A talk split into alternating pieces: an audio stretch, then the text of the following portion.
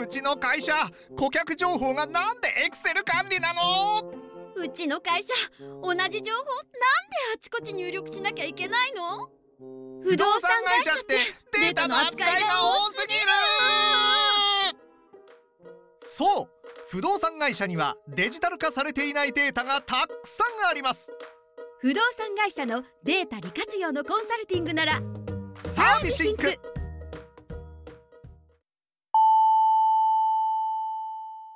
ウェブディレクションやってますラジオ。この番組は東京でウェブディレクターをしている名村がウェブディレクターとして思っていること感じていることをお伝えしているインターネットラジオです。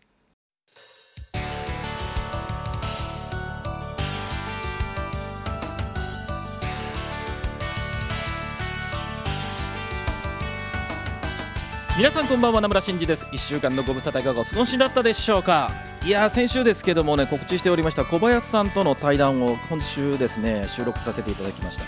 いやーもう面白かったですね、まあ、あの実際の放送はね今日ではなくて来週からということなんですけども2週間ぐらいになるかなと思いますけどもね。えー、ディレクターとデザイナーでどういう風なコミュニケーションを取るかということで、まあ、これ先日のあの土曜日にもねあの長田さんと一緒にやってるディレクター談義でも似たような話題をさせていただいたんで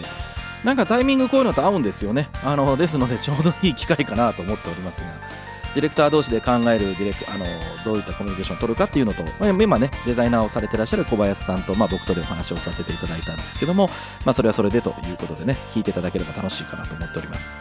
であの長田さんとやったディレクター談義はあのいずれ長田さんがあの本編の音声部分はポッドキャストでね長田さんのポッドキャストの方で配信されると思いますのでまた配信されたらこちらの番組でもね告知しようかなと思ってますがそれあの当日参加できなかった方はそれを見ていただく見て見ていただくあ聞いていただく？聞いていただければなと思っておりますけどもね。はい。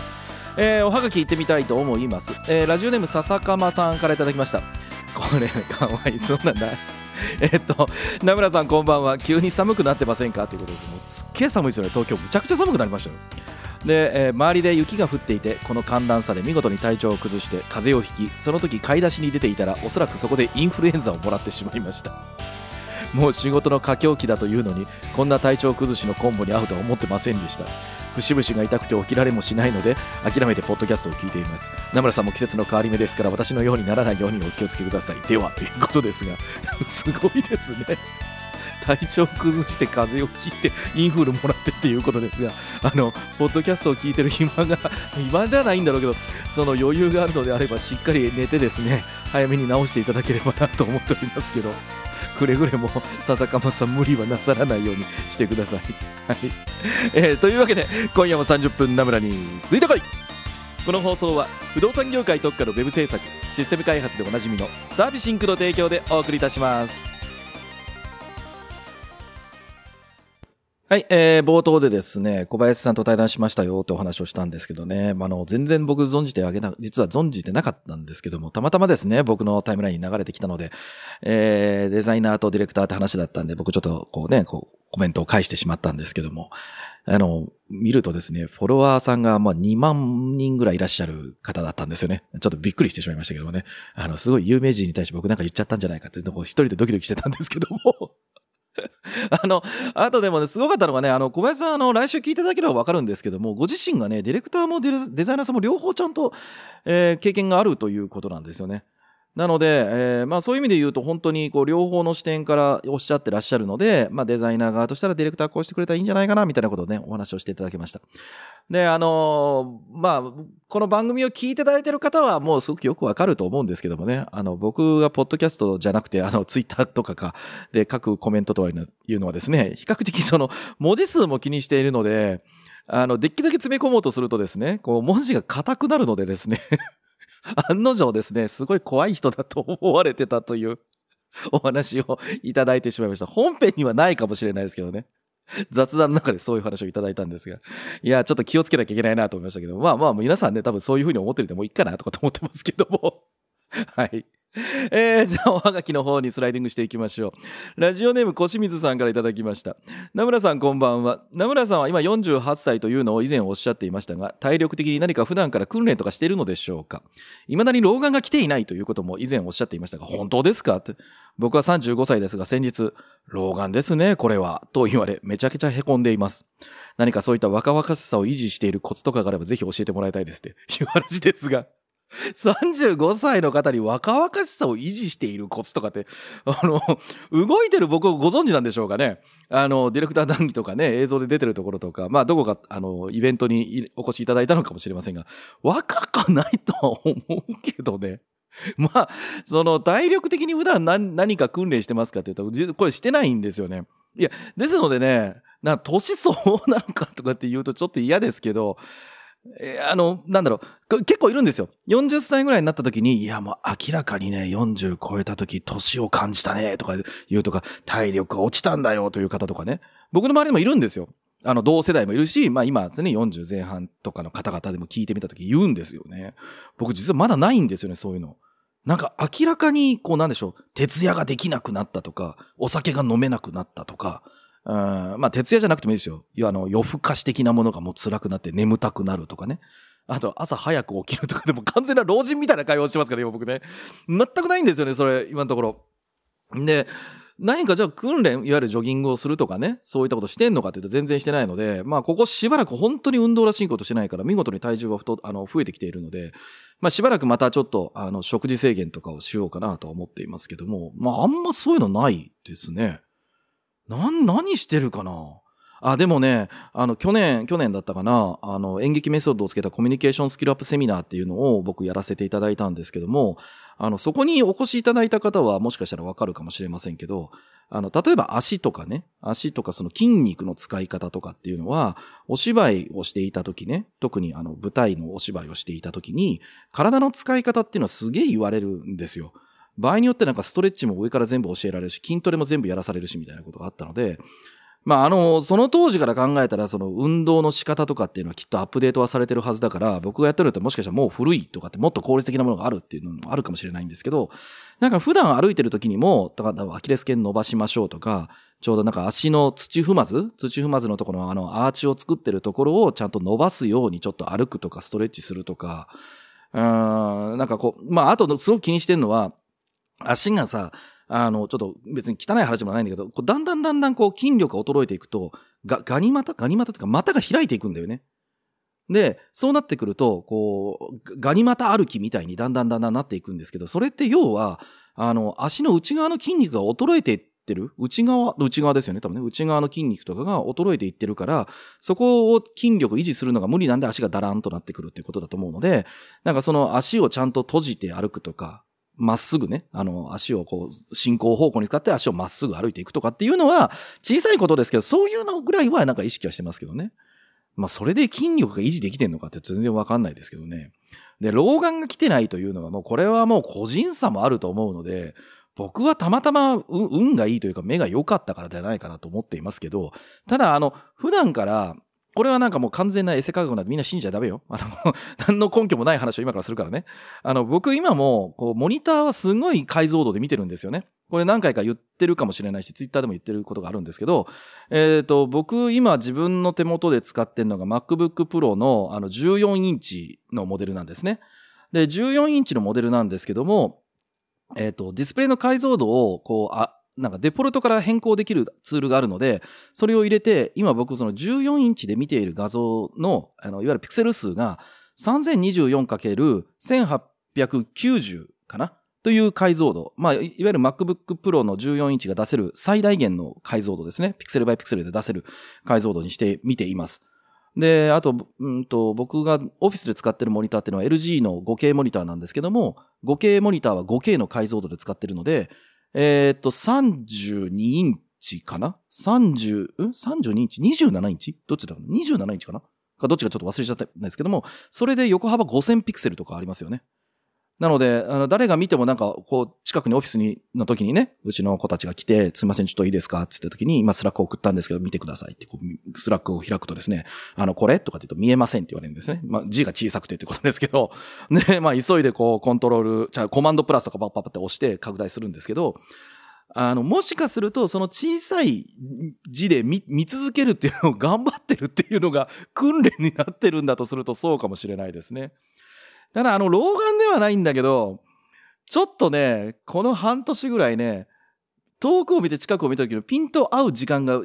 あ、なんか遅い今とかって思うの瞬間はあるんですよね。なので、こう、近くを見たり、遠くを見たり、近くを見たり、遠くを見たりっていうのをね、外歩いてる時結構頑張って やって、今意地でも絶対に、まだあの、劣化させないぞとかって言って頑張ってますけどね。何の、こう、あの、アドバイスにもならないと思いますけども、まだ35歳でしょ？全然大丈夫なんじゃないかと思いますけどね。小清水さん、何の参考にもならない回答でしたが、若々しいと言ってくれたのはすごく嬉しいんですが、特に何もせずにっていう感じですが。あの、気をつけて、あの、体を気をつけていきたいなと思いますけどもね。はい。また来年ぐらいもしかしたら老眼になりましたって言ってるかもしれませんけど、まあ、それまではできるだけ頑張りたいと思います。はい。えー、では次のおはがき、えー、いつものおはがきのコーナーに行ってみたいと思います。はい、お便りのコーナーです。えっ、と、先ほど噛んじゃいましたね。はい。えー、このコーナーでは、ポッドキャストの詳細にも記載しているウェブ上のおはがき投稿フォーム、ナムラの X のアカウント、アットマーク100枚の DM でいただきました、ウェブディレクション、ウェブ制作の疑問質問のおはがきにお答えさせていただいております。えーと、まずこれから行きましょう。ラジオネーム、まさふみさんからいただきました。ナムラさんこんばんは。4月で社会人になって丸3年が経ちます。少し仕事に慣れてきたのですが、若いうちってのはどういったことをしていけばいいでしょうか？お金という面は正直仕事を正しく頑張っていければいいかなと思ってました。そういう意味では、えー、番組で名村さんが言っているのは目の前でちょっと小銭を稼ぐって話ではなくて少し先を見て仕事をした方がいいよということをずっとおっしゃってるように思っています。ありがとうございます。えー、それができているかは全然自信がないのですが、ただ自分の動き方が会社でどういった売り上げに寄与しているとか、自分は直接的に売上貢献できていなくても、チームでやっている役割としては必要であるとかは理解しながらやっているつもりです。いや、素晴らしいことだと思いますよ。はい。なので、この3年でそれなりに会社では評価をもらえました。ですので、そういったお金が欲しいって意味ではなくて、自己投資という部分で考えていましたというおはがきですね。いや、なんかすごいんじゃないですか。もうこのまま頑張ってくださいってって怒られる？なんか、まささんに怒られそうな気がしますけど。いや、なんか言ってくれよって言われそうな気がしますけどね。いや、でもすごいんじゃないですか。あの、僕がなんかそこまでなんか大層なことを思ってたかというと、ちょっとなんかすごい持ち上げられててこそは良い感じはしますけども。いや、なんかあの、目、確かにね、目の前の小銭を稼ぐとかっていうのはあんまりどうかなと思います。あの、最終的に最近の言葉で言ったらタイパとかコスパ悪いと思いますよ。あれね、自分の時間をただ費やしてるとかっていう形ですからね。まあそういう意味で言うと、なんでしょうね。あ、あの、自己投資、自己投資って言うとね、ちょっとなんとも言いづらいんですけど、あの、やっぱり愚直に物ができるというか、やっていくことなんじゃないかなと思いますよ。本当に。あの、日々こうやらなきゃいけないことをちゃんとやっていくんで、あと例えばその、えー、もしかしたらね、この番組聞いていただけてるようなので、まあ本読みましょうみたいなことで、もしかしたらそれもしていただいてるのかもしれませんけど、その一過性で終わるかどうかなんですよね、この手の自己投資って。なんか、その、目の前でお金稼ぐのってどうでもいいですよみたいなことちょっと言いましたけど、別に大事なんだよ。それはそれでね。すごく大事なんだけど、なんかその、将来的に自分の、こう、自己投資っていうことですから、将来的に自分の価値を上げたいっていうことが文脈なわけですよね。で、そう考えると、なんか目の前でこの、なんか半年間頑張りましたとか、まあ3ヶ月頑張りましたとか、その、資格試験を取るとかね、あ、違う、資格を取る試験、あ勉強するか、とかは、まあ別にいいと思うんだけど、その期間ね。でも、なんかその、継続的にそれが1年、2年、3年、5年とかっていうレベルでできるかっていうこと、それに対してなんか自己投資っていうものをなんか掛け合わせる方がいいかなと思うんですよね。なんかすごく大きなものにドーンっていうわけではなくて、結局その30超えて、まあ今ね多分25とか6ぐらいですよね。3年、社会人になって3年目ってことなので。なので、これが30になって、あ、そうそう、ちょっとなんか、あちこち飛んじゃうんだけどさ、僕ね、これ昔ここで言ったかな？あの28ぐらいの時に早く30になりたいなと思ったことがあったんですよね。その頃結構思ってたんですけど、まあその頃ってまだ僕芝居をしてた時期で、まあこの仕事もね、してたけど一番最初勤めた会社でやってましたけど、この仕事ではなくて、まあお芝居の方を本業にしたいなと思ってたんですけど、えーまあその意味で言うと、まあ早くデビューしたいなとかっていうことになるわけですよ。大きな仕事をしたいなとかね。なんか主役取りたいなとか、そういうのがあったわけですけど、その当時はね。ただそれとは別で、なんか、まあ自分もその会社という組織にはいたので、えっ、と、まあ当時その役者がやった時はずっとアルバイトって形にしてもらってたんですけどね。で、その頃になんとなく周りの同世代とかを見ていて思ったのが、あ、なんか20代の時にこの仕事をしたいとか、この会社に入りたいとかっていうことって、やっぱりそんなに自分のこと分かってるわけじゃないし、入ったからといって、まあ、だね、大学出てすぐ社会人になった、まあ高校出て社会人になってもどっちでも同じなんですけど、そんなにね、何か権限とか権力があるわけじゃないし、まあそこまではその学校組織の中での一番最高学位にいたわけですけど、えー学年か、最高学年にいたわけですけど、社会人になったらもうペーペーのね、もう1年生になっちゃうわけですよね。で、なんかやっぱそこの部分がすごく勘違いをしてしまっていて、なんか焦っなんかこんなことができるんだ、俺はとかと思ってて社会人になった人が周り見てても多かったんですけど、意外とみんな挫折したりとか、なんか思ってたんと違うみたいな感じになっていて、すごい悩んでる人も多かったんですよね。で、なんか28ぐらいになってきて思ったのが、30歳になれば、まあ僕はその時立場は全然違ったんだけど、もし自分が社会人をそのままやってたとしたら、30歳になったら、例えば担当仕事をしてたらね、えーこの正文さんもと同じように評価をしてもらってたら多少職位が上がって、で、その分給料がもし上がっていたら、多少こうプライベートで使える小銭も増えますよね。で、会社で使う権限とか立場とかってもちょっと変わってきたりすると、やっとそこでその、評、判断か、えーね、権限とかがもらえて、やっと社会人として、用意ドンっていう風に、こう、スタートが切れるのが30歳ぐらいなんじゃないかなっていうのをなんとなく思ってたんですよね。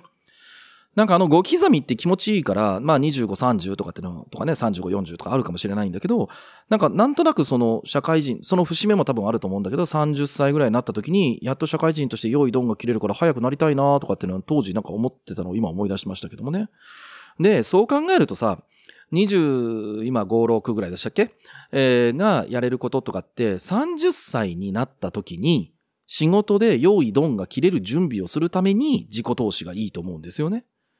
だからその時のために、例えば、うん、その時もし簡単にでもマネジメント側に行くとか、まあ事業を作るとか、今ね、もう僕のところ番組にあの、おはがき送ってくれてくれてるので、おそらく制作というか、ウェブ制作に関わるようなお仕事をなさってると思うんだけども、えーその時にね、これから多分ウェブ制作の会社さんで、まあ、あの、テクニカルなところ、あの、デザイナーとか、マークアップとか、サーバーサイドエンジニアとかっていうのはあるかもしれないんですけども、えっ、と、そのままスペシャリストでいけるっていうのは多分難しくなると思うんだよね。まあ、去年の、えー生成 AI が出てきましたけども、あの、先週かな？先週、先週、先週、あれ？違う、今週かな？今週とかかな？あの、僕もう一個やってます、週刊ノビータイムズプラスというところでね、Google が出してるジェミニという、あの、生成 AI の話題で10分ちょっとぐらいかな？お話をさせていただきましたけど、すんごい性能上がってんだよね。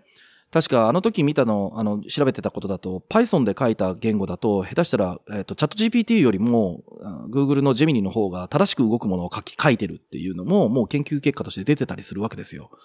で、そうなったらテクニカルなとこよりも、より、こう、ビジネスというか、あまりビジネスって言葉好きじゃないんだけど、商売というかね、お金がどうやってやり取りをされてるのか、そういったものってどんな価値があって、どういうふうなものをやってれば、こう、仕事の部分の、に関われるのかみたいなところ、そこの感覚って、テクニカルなことはもちろん大事で、それはね、ちゃんと時代の変化に合わせてやっていかなきゃいけないんだけど、なんか30ぐらいになった時に、うん、なんかそういったところに話がついていけるようになるって考えると、あ、ただうちのね、エンジニアでね、今年28になる子が、簿記、エンジニアだよ？サーバーサイドエンジニアで、新卒からエンジニアになるってうちに来た子なんだけど、先日、あの、簿記は2級と3級両方取ってましたね。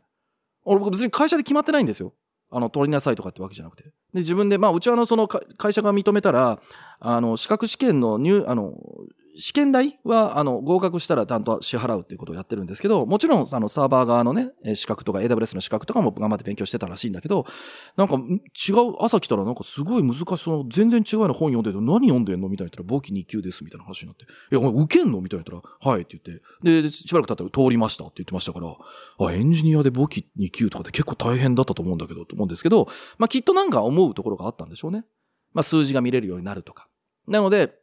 その継続的にやってなんか半年頑張ってドーンとかってわけじゃなくて30になっていくまでにじゃあ30になった時に自分がどんな仕事をしたいかなっていうのね先週もちょっとそんな話僕質問いただきましたけどそれらも含めてこう自己投資っていうのは何に使おうかなって考えていただくのがいいんじゃないかなと思いました。はい。えーと、では次のおはがき行ってみたいと思います。えーと、ラジオネームかずみさんからいただきました。ナムさんこんばんは。いつも聞かせてもらってます。うちの会社はもともと印刷系の仕事からウェブを始めていて、会社自体はすごく古いんですよ。で、定型化されてる作業については徹底して守ることが求められていて、下手をすると10年前から同じ内容なのですが、私にしてみたら、それウェブでやればとか、 Slack で連絡したら終わりじゃん。みたいなものも紙とか報告したりとかが続いています。こういった硬直化されたものってどういう風にしたら変えられるんですかねもし何かアドバイスあれば教えていただけると嬉しいです。ということで、おはがきをいただきました。えー まあなかなか難しいですね。これはですね、この、あの、こう、守らなきゃいけないものって、まあ、例えばルーティーンって呼ばれるようなものだったりしますよね。これね、これ実はね、もう一つおはがきをいただいていて、あの、先にこっちちょっと一緒に読みましょう。なんか、うん、まあ、いただいててちょうど今日似たような話だからと思ってお読みさせていただこうと思うんですけど、ある意味真逆の話をいただいてるんですよ。えー、ラジオネーム真夜中の犬さんからいただきました。名村さんご無沙汰しています。真夜中の犬です。43回の放送で読んでいただけました。今日久しぶりにハガキをさせていただきましたのは相談があってです。私は会社の中ではウェブディレクターをしていますが、運用業務系がメインなので、仕事としてはルーティンになっている仕事が結構多いんです。ただ、ルーティンということで、周りからも上司からも簡単にできるでしょみたいな踏まれてることが多いんですよ。私が担当しているのは上場会社の IR 情報とかの公開も手伝っているので、確かに手順通りをやるのですが、毎回結構胃が痛くなることが続くんですよね。こういった作業って意味がないことなんでしょうか？ということでおはがきをいただいていまして、その、定型的にやるっていうことを守れっていうことと、守ってやってること自体がすごくこう、なんでしょう、下に見られるっていうおはがきをいただいてるんですよね。で、まあ、まずですよ。ルーティン、あの、仕事の中で作業っていうものを、こう、定型化していくっていうものは、僕はすごくそれはそれで大事だと思います。で、マニュアル化することによって誰でもできる仕事になっていって、で、これのね、怖いところっていうのが一つあって、作業をこなしていく、まあ作業、ね、この番組でも僕は作業と仕事みたいなことをたまに言葉遊び的に言いますけど、いわゆるこう、そんなに乱暴に言うと頭使わなくてもできる状態になっていくわけですよ。あの、真夜中の皆さん、あなたの仕事がその頭使ってないってわけじゃないから、この後話すからね、ちょっと待っててね。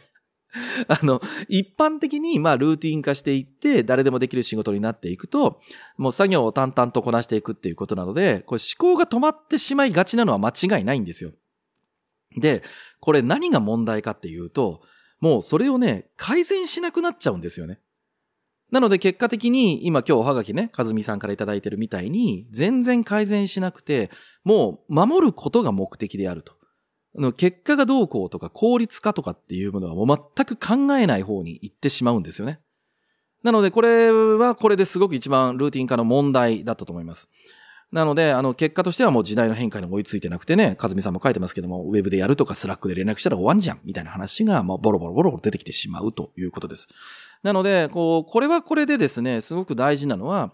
ルーティンは、あの、結果的に言うと誰でもできて品質を一定にするって意味なので、ものすごく大事なんですけども、常に、こう、これは改善できないだろうかっていう思考は、もう忘れてはいけないと思ってるんですね。僕も自分で、まあ、かなり、こう、いろんなものを最適化自分でするようにする作業もあるわけですよ。例えばこの番組なんてもうもうその最たるものなんですけども、えー放送終わって多分10分後ぐらいには放送は公開することができるように一応ルーティン化してるんですよ、いろいろね。でも、やっぱり新しいツールが出てきたりとか、えー別のツールを組み合わせることでもっと簡略化できないかなとかっていうことはありますし、それ仕事でもやっぱりあってね。なんか毎回毎回同じ作業してるんだったら、例えば文章のことであれば TextExpander 登録して、もっと簡単にピッてやったら出るようにするかとか、まあそれがこう自分のルーティン、なんで手手に馴染むかとかっていうのもちょっとあるので、全部が全部そういう風にうまくいかない時もあるんだけどさ。でも、えーこの書き方でいいんだろうかとか、こういう言い回しでいいんだろうかっていうことはやっぱ常に疑問に持っていくこと、それ自体はすごく、うん考え続けなきゃいけなくて、それをしないと自分の活動も硬直化していって最適化をしなくなっていって、で、その状態で5年も過ごしゃね、もう一大事ですよ。もう多分どこでも通じないような人になってしまうと思うんですよね。特にこう頭が硬くなっていく年齢が上がっていった状態。僕なんかまさにそうですよね。なので、それは僕、こう自分への戒めとして、ルーティーンとしてとか、過去の自分でうまくいった成功体験、これはなんかこう、パターンに落とし込めるとか、えっ、と、再現性があるものだったらそれはそれでいいんですけど、仮に再現性があったとしても、まあ一年も経ちゃね、やり方変えた方がいいよねってことはあると思うので、えーそこの部分っていうのは常に忘れないようにしておく。なので、常に意識しておくことと定期的に改善する時期をもう明確に設けておくとかっていうのは、それはそれで大事だと思います。ほんで、真夜中の犬さんの方のお話で言うと、あ、ちょっと待ってね。えっ、と、硬直されたものってどういうふうに変えた、えーしたら変えられるんですかねっていうことなので、あ、えっ、と、そういう意味で言うと、ルールとしては、えっ、と、1年経ったので、もうこのルール1回見直しませんか？より構造、えーえっ、と、効率的にできる方法があると思うんですっていうのを、まあもう言って一個一個小さなものでいいんですよ。あの、ドラスティックに変えると結構社内とかでもハレーション大きいので、あんまりそこまでやらなくてもいいと思うんだけど、小さなことをちょっと変えていく。これなんか次チャットで送るのはどうですかとかね。これウェブでこんなの作ってみたんですけど、これでの報告だったらダメですかみたいな話で、ちょっとずつ変えていって、でも、えー、いやいや、いいんだよ、みたいな話になった時に、いや、でももうこれ、例えばね、書いてらっしゃいますけど、10年もやってるんですから、新しくしても、するとみんな楽になると思いますよ、みたいな。で、まあ1年経って、1年ぐらい経ったからそろそろちょっと見直してみませんか？みたいな話をちょっとずつ文化にしていくと、まあそれがまとまっていくんじゃないかなと思うので、かずみさんそれをなんか、諸先輩方が聞いていただけるかちょっとわからないんですけども、頑張っていただければなと思います。で、真夜中の犬さんからいただきました、ルーティーンがなんか馬鹿にされる的なね、話ですけども、これはこれですごい大事なんですよ。で、ルーティーンって僕の中で実はルーティーンとしての重要性って僕の中に2段階あって、一つは、ルーティンがルーティンである理由って、ミスが許されない業務だと思ってるんですよ。例えば経理処理とかって、まあ僕はすごく苦手です。本当にもう苦手ですね。あの、小さいことを細かく積み上げていくっていうのは僕本当にダメなので、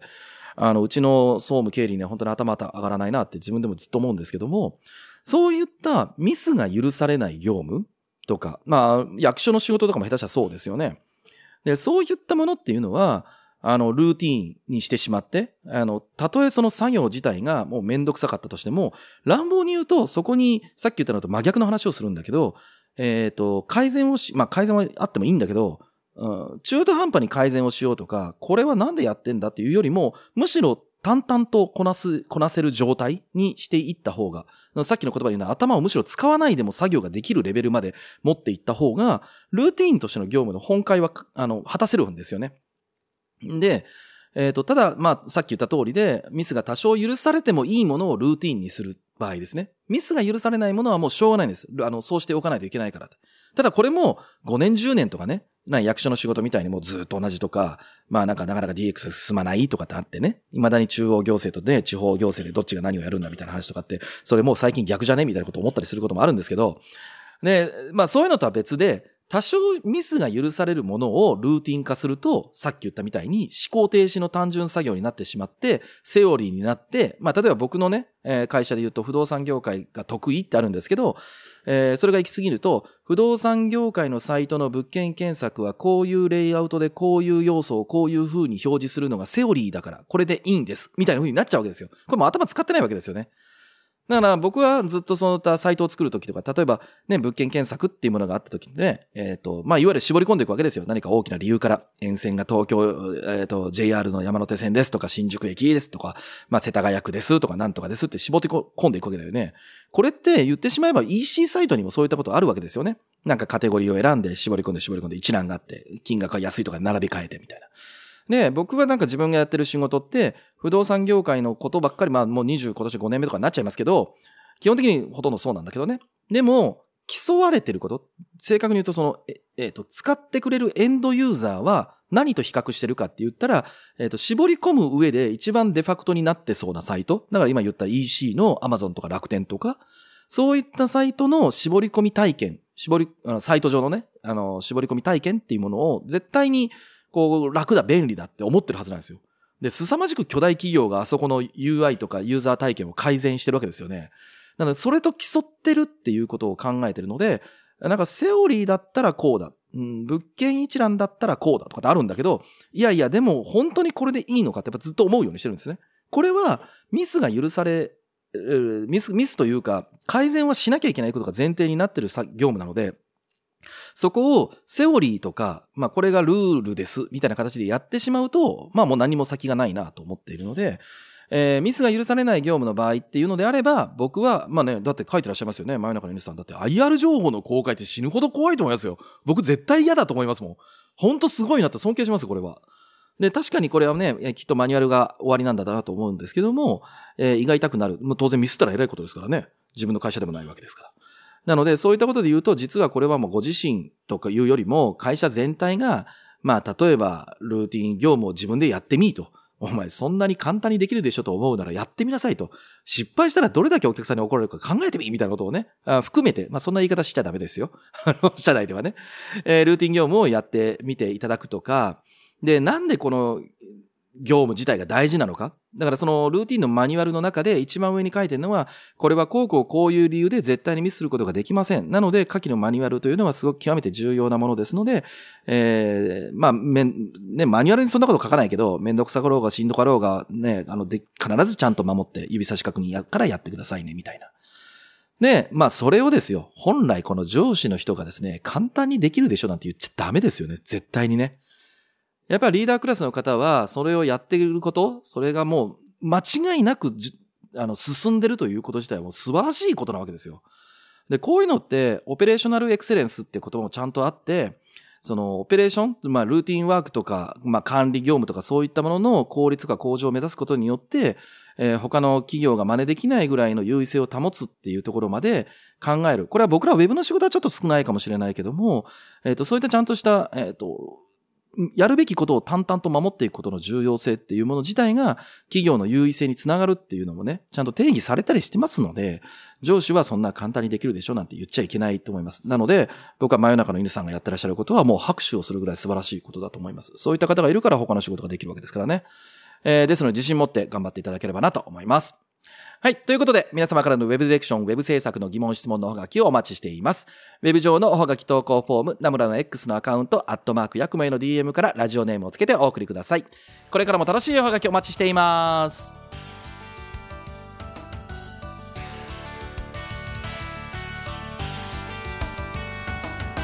あー今週いっぱい喋っちゃいましたね。あの今週やることが多いんですよ。えっ、と2月の今週月末になりましたので月末書籍プレゼントの当選者の発表したいと思います。月末書籍プレゼントですけどもその次におはがきをお読みした方おはがきをお送りいただくときにメールアドレスを掲載してくれてる方を対象に月末に当選者発表しております。で書籍はナムラが独断で決めております。ということでですね今月お読みしたおはがきがここにはいどんとありますのでどれにしようかなって今裏返してるのでね、えー選びたいなと思います。ちょっと待ってくださいね。はい、えーこちらですけどどれだ？はいえーとこちらですけどもえー、と読んだのが2月9日の179回放送分でお読みしたラジオネーム山王さんになりました。おめでとうございます、えーで今週の、えー書籍なんあ今月今週じゃない今月の書籍ですけどももうねこれをぜひやらないとダメでしょうと思ってるんですけどもこの番組にもゲストにお越しいただきましたウェブクリエイターボックスのマナさんがですね出されてたらっしゃった本です。ほんの一歩手前で劇的に変わる HTML&CSS と Web デザインの実践講座という本ですけどもこれね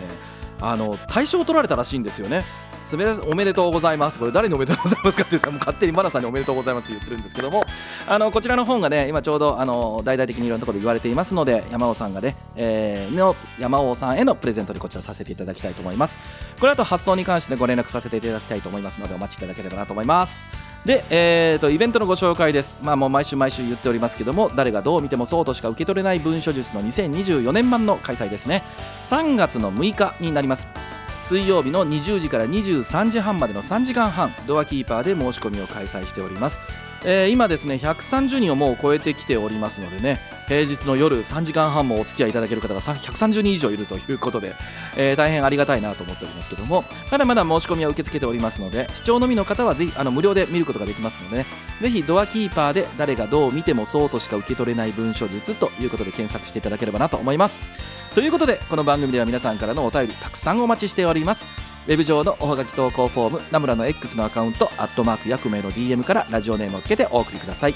このラジオはあまり重たい内容ではなく朝や昼や夜に何かをしながら聞いていただければウェブディレクションについてちょっとしたヒントになるような放送をしています。面白かった仕事のヒントがあったという方はぜひ SNS でシェアをお願いいたします。Apple Podcast や Spotify などの配信プラットフォームでお聞きの方はこの番組のご登録。また Apple Podcast でお聞きの方は高評価をいただけると嬉しいです。というところであっという間にお時間でした。お相手名村真司でした。来週も絶対チューニングしろよ。バイバイ。不動産業界のウェブサイトシステム開発に特化して十数年。大手から地場までそしてポータルから賃貸売買管理まで。あらゆる不動産業界のウェブサイト構築ならサービシンク